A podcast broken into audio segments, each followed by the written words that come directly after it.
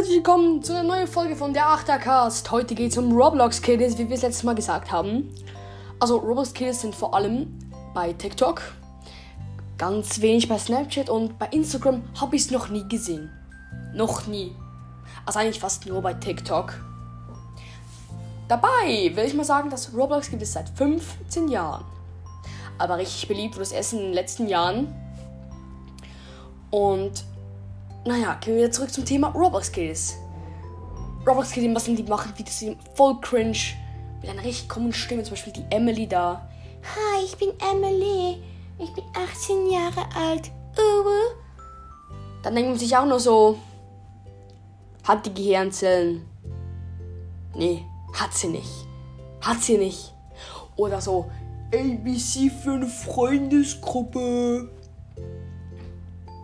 Ja, es ist wirklich. Roblox werden mal auch meistens verarscht, also Cringe Talks.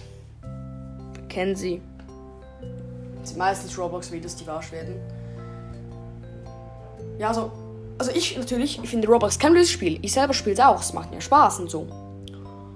Aber halt die Videos, die, die sind einfach. Ja, da versteht man ja. Da versteht man die Welt nicht mehr. Ja. Wirklich nicht. Mir ist aufgefallen, dass Roblox immer auf den Parcours sind und dass die nie sterben. Das ganze Video über.